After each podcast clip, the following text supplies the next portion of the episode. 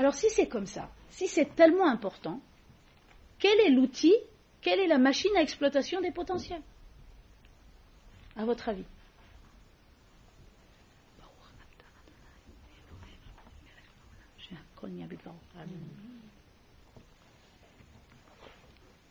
La machine à exploitation des potentiels, c'est l'autodiscipline.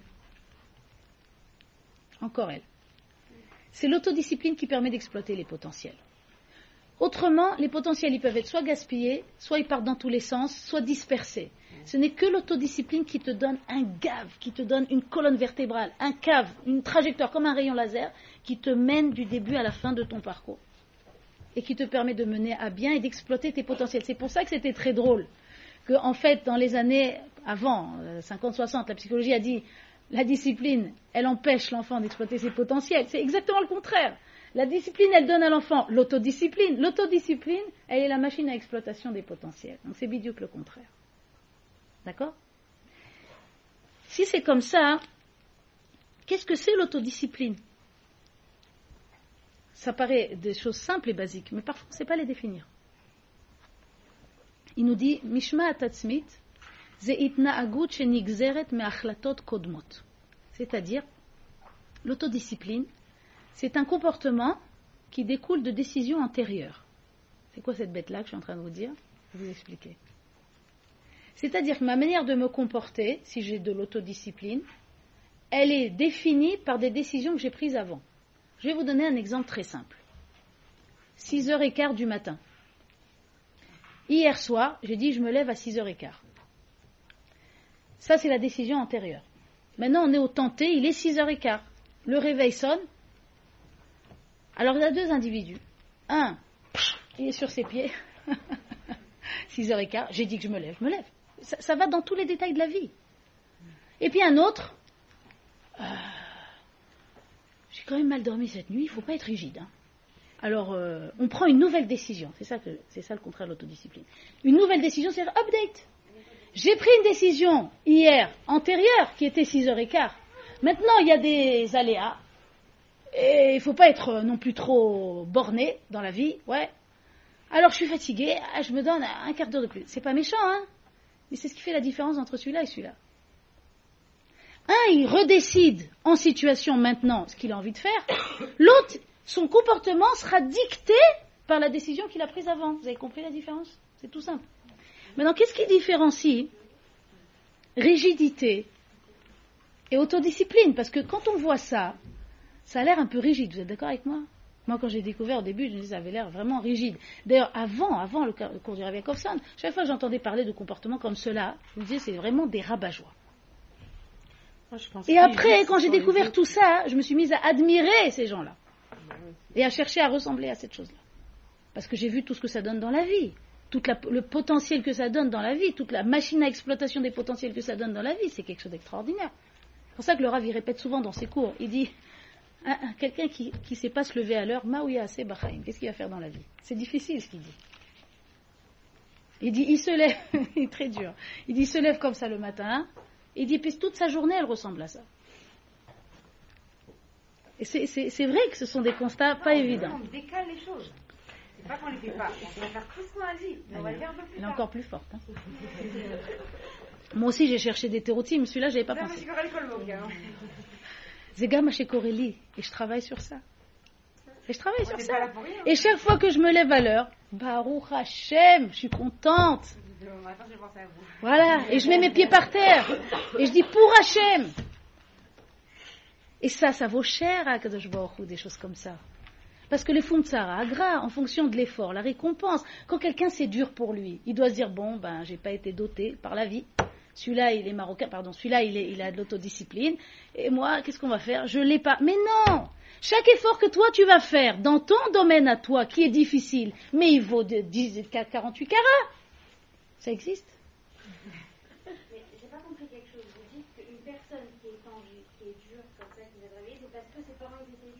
Mais j'ai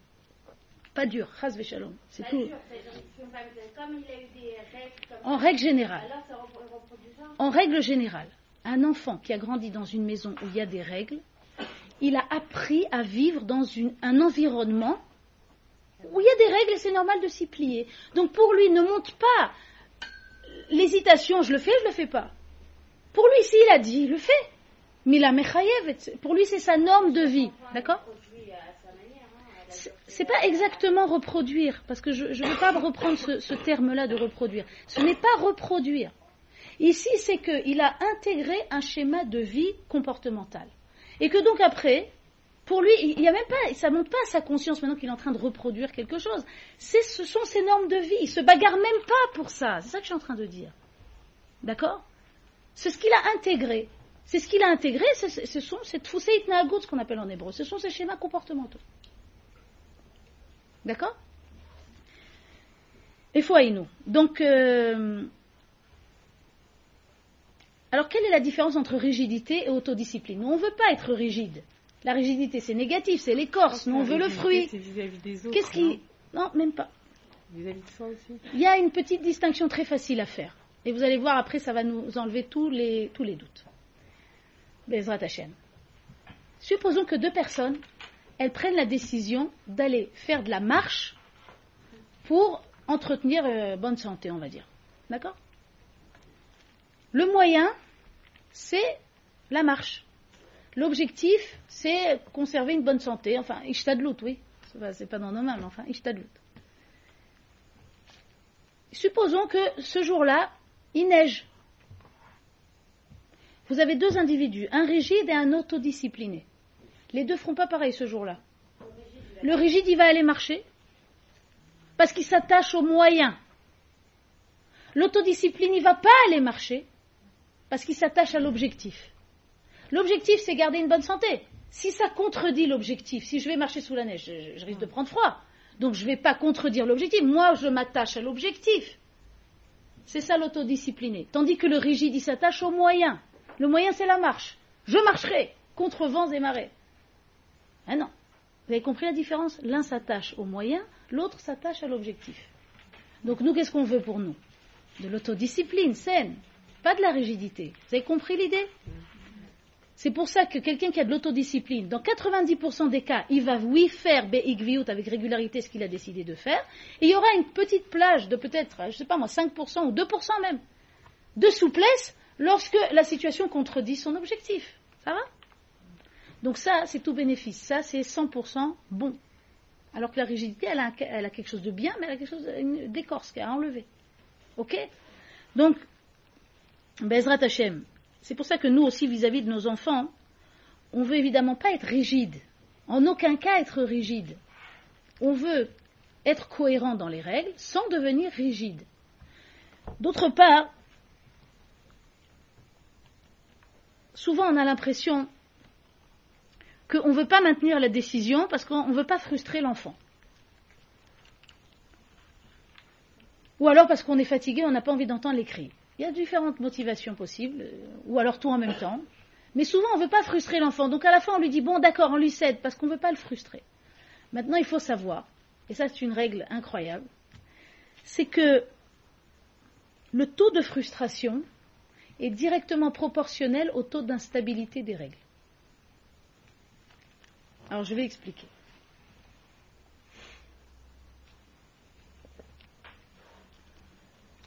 Lorsqu'une règle, elle est fixe, vous remarquez que dans la nature, il y a des règles. Le soleil se lève toujours au même endroit. La Terre, elle fait son tour en 24 heures. Elle ne fait pas en 23h30 ni en 25h26. Elle fait en 24h00 son tour. Toute la nature qu'Akadosh Baruch a créée est complètement faite de céder, de règles. Et ce sont des règles fixes, immuables. Il y a les saisons, il y a un, cycle de vie, etc. Ça se répète. Pourquoi? Pour le confort de l'homme. Pour le confort du Ben Adam. Parce que imaginez-vous, si tout n'était pas sûr, demain, on ne sait pas si le soleil se lève ou des choses comme ça, l'homme ne serait pas sécurisé. Donc Akadosh Baruch dans sa bonté, il a fait un monde qui est très sécurisant. Et les règles, on s'y fait. Pourquoi on s'y fait? Parce qu'elles sont tous les jours les mêmes. Par exemple, on sait qu'un mur, c'est dur. On ne va pas se coller au mur. On a compris qu'un mur, c'est dur, on ne se colle pas au mur. On sait qu'on ne peut pas voler, qu'il y a de l'attraction terrestre. On n'est pas frustré qu'on ne peut pas voler. Sauf des gens qui sont un petit peu fatigués. En principe, personne n'est frustré de ça. Pourquoi personne n'est frustré de ça? Parce que ce sont des règles répétitives et, qui ne changent jamais. De la même façon pour un enfant. Quand une règle, elle devient fixe, elle n'est plus frustrante pour l'enfant. Parce qu'il s'habitue à la chose, il comprend qu'un mur, c'est dur, il se prend un coup, aïe, une fois, aïe, deux fois. Au bout d'un moment, il enregistre que le mur est dur, c'est très beau à observer ça. Vous voyez les petits 4 ans, 3 ans comme ça, ils passent à côté, chez nous on a un escalier, et il ne faut pas passer en dessous, ça fait un peu mal à la tête. Eh ben, c'est incroyable de voir les réflexes qu'ils acquièrent avec l'apprentissage de la vie. Elle passe, hop, tout de suite elle se déporte parce qu'elle se l'est pris une fois, deux fois, trois fois. Ouais. Donc elle a intégré. Est-ce qu'elle est frustrée de ça? Non, c'est fini, elle est plus frustrée de ça. Elle a intégré et c'est fini. il y a oui une période de frustration au début. Tout à fait. Mais la période de frustration, elle disparaît rapidement dès lors que l'enfant il, il, intègre que la règle elle est fixe. Maintenant, pourquoi la frustration elle grandit quand la règle elle n'est pas stable? Mais je ne vous fais pas le dessin, vous avez sûrement déjà tout compris. Parce que quand l'enfant il comprend qu'une fois on lui a dit non, L'autre fois, on lui a dit oui. Une autre fois, je parle pour la même chose, oui. Une autre fois, on a dit oui. Une fois, il a, réussi. Donc, quand on lui dit non, mais il est très très frustré parce que c'est son échec personnel. Il y a des choses sur lesquelles on est obligé de modeler. Je sais pas, par exemple, un bonbon. Enfin, on peut pas dire oui à n'importe quelle heure. Ça. Bien sûr. oui. C'est pas grave ça. Un bonbon avant de dormir, c'est non. Enfin, je sais pas, je ne veux pas vous imposer des règles. Hein. Avant de dormir, c'est non. Maintenant, dans la journée, un bonbon, oui, bien sûr, pas de problème. Ça perturbe pas l'enfant, ça, il comprend qu'un bonbon avant de dormir, c'est non. Non, mais même là, ça va pas être tous les jours. Ok, tu as eu droit à un bonbon cet après-midi, ça veut dire que si demain il redemande. Non, il y, a, il y, a, bien évidemment des situations qui vont fluctuer, c'est obligatoire. Il y a des situations en fonction de la situation, en fonction du moment. Je prends la décision que c'est oui ou que c'est non. D'accord? Mais il y a quand même, dans chaque maison, il y aura toujours un petit euh, un, petit ensemble de règles fixes. Et c'est souhaitable qu'il y ait un petit ensemble de règles. Pas trop, surtout pas trop. Mais un petit ensemble de règles fixes, c'est bon pour lui. Ce sont des repères, vous comprenez l'idée? Ce sont des repères pour l'enfant. Il sent qu'il vit dans une armature, dans quelque chose de stable. C'est excellent pour lui qu'il y ait un petit ensemble de règles fixes. D'accord? Maintenant, bien sûr qu'il y aura des règles au jour le jour qui vont fluctuer, mais dans l'idéal des choses, il faut qu'il y ait un petit ensemble de règles fixes et qu'après, dans les décisions qu'on a prises à l'enfant, on essaye de garder une, cohérence. D'accord? Donc imaginez-vous que finalement, plus une règle est instable, plus elle génère de la frustration chez un enfant. Parce que sa frustration, elle vient du fait que cette fois, j'ai pas réussi à obtenir. Et pourtant, l'autre fois, j'ai réussi parce que j'ai crié. Peut-être j'ai pas crié assez fort. Et c'est ce qui, on va dire, surenchérit le phénomène des crises d'hystérie. Plus un enfant vit dans un environnement où les règles sont pas du tout fixes, plus il est sujet à faire des crises. Alors n'ayez pas peur, tous les enfants ils font des petites crises pauvres et cham ici et là. Ça ne veut pas dire qu'il y a un problème. Mais quand ça arrive aux crises d'hystérie, le Ravi nous avait dit, dans 90%, slicha, dans 10% des cas, je parle de la vraie crise d'hystérie de l'enfant, il devient bleu, mamage, crise d'hystérie mamage, l'eau Alors quand c'est comme ça, le nous a dit 10% c'est un problème neurologique, mais 90%, ce qui représente l'immense majorité, ce sont des problèmes de carence sévère de discipline à la maison. Parce que l'enfant, en fait, nous on croit, il est trop étouffé. C'est pour ça qu'il fait des crises d'hystérie, pas du tout. L'enfant, en fait, il est en détresse. L'enfant, en fait, il dit sécurisez-moi. Donnez-moi des règles, donnez-moi des repères. J'ai peur de moi-même, j'ai peur de mes propres forces. J'ai besoin de quelqu'un qui soit ferme et qui me tienne et qui me rassure et qui me sécurise. En fait, c'est un cri de détresse, la, crise d'hystérie. Il le fait souvent après un an. Alors, encore une fois, Lorsque l'enfant s'habitue petit à petit à ce que le nom reste un nom, que le nom n'est pas un rapport de force, ce n'est pas un conflit personnel, c'est pas comme on a dit tout à l'heure. Je suis pas forte contre toi, je suis forte pour toi. Quand, c'est dénué d'animosité, de rapport de force, que c'est une fermeté bienveillante, petit à petit ça désamorce, ça désamorce la, réaction euh, de l'enfant qui, justement va s'énerver, va faire des crises. Il fera de moins en moins. Il va en faire de temps en temps, c'est pas grave.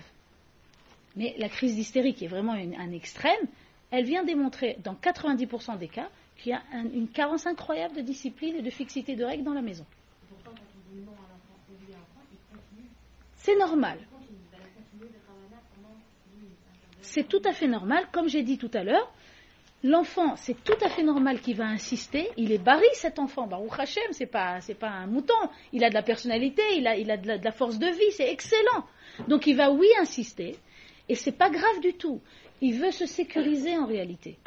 Il suffit que nous, on garde un cap de calme et de constance.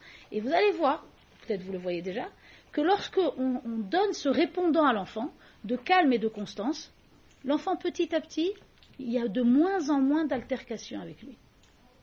Il y a de moins en moins de crises et il y a de moins en moins d'insistance de l'enfant. D'accord?